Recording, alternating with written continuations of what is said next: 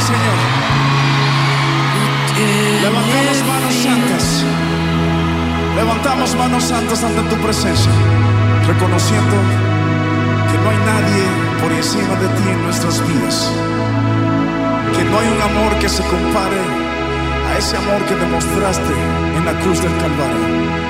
Definitivamente, Señor, tu amor no tiene fin. Amén. Preciosa canción la que estábamos escuchando el día, eh, hace un ratito, Generación 12 junto a Redimidos, hacía este tema que estábamos escuchando, Tu amor no tiene fin. Y es cierto eso, el amor del Señor no tiene fin. Y hoy yo te quiero recordar que sos amo de tus emociones, que sos dueño de cada una de tus emociones, porque es natural sentirse molesto cuando alguien actúa de una forma que no te agrada. Pero la pregunta es en ese momento, ¿sos realmente amo de tus emociones? ¿O sos de aquellos que se deja dominar por lo que siente sin poder retroceder? En la palabra de Dios hay un ejemplo de Caín, por ejemplo, de que Caín no era amo de sus emociones. En Génesis 4:6 eh, nos relata y dice, ¿por qué estás tan enojado? Le preguntó el Señor a Caín. ¿Por qué te ves tan decaído? Serás aceptado si haces lo correcto, pero si te niegas a hacer lo correcto, entonces ten cuidado.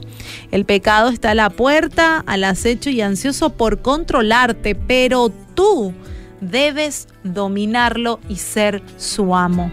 Cierto día Caín dijo a su hermano, salgamos al campo. Mientras estaban en el campo, Caín atacó a su hermano Abel y lo mató. Acá vemos que Caín estaba furioso en contra de su hermano Abel. Y se notaba claramente en su semblante, por eso le dijo el Señor, ¿por qué estás tan enojado? Porque se habrá dado cuenta del semblante y la actitud que tenía.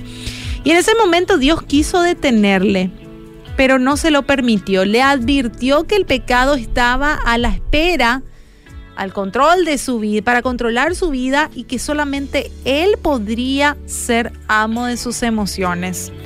Según la historia, conocemos que Caín no dominó sus emociones, sino que permitió que cada una de esas emociones, de, esos pensamientos, dominen su vida. Su ira llegó a tal grado que planificó la muerte de su hermano y logró su objetivo, sin medir las terribles consecuencias que vendrían después. Hoy yo te quiero preguntar algo. ¿Será que estás dominando tu carácter?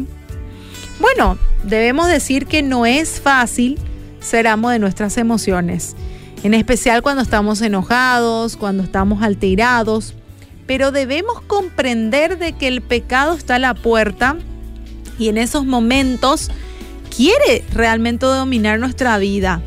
Nos acecha con pensamientos para que tomemos decisiones equivocadas. Y en esta oportunidad yo te quiero animar, mi querido oyente, mi querido oyente, a ser una mejor persona.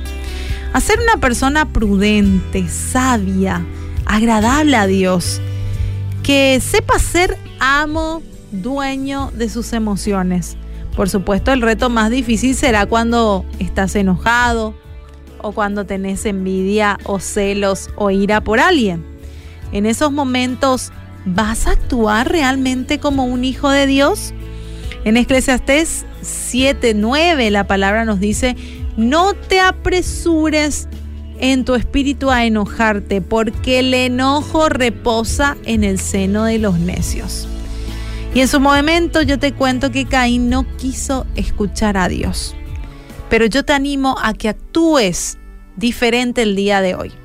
Memoriza versículos pegalos en la pared de tu habitación para recordar las palabras de Jesús y ser como Él.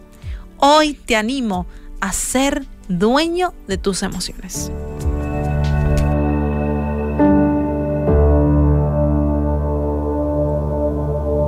Tú fuiste el verbo en el principio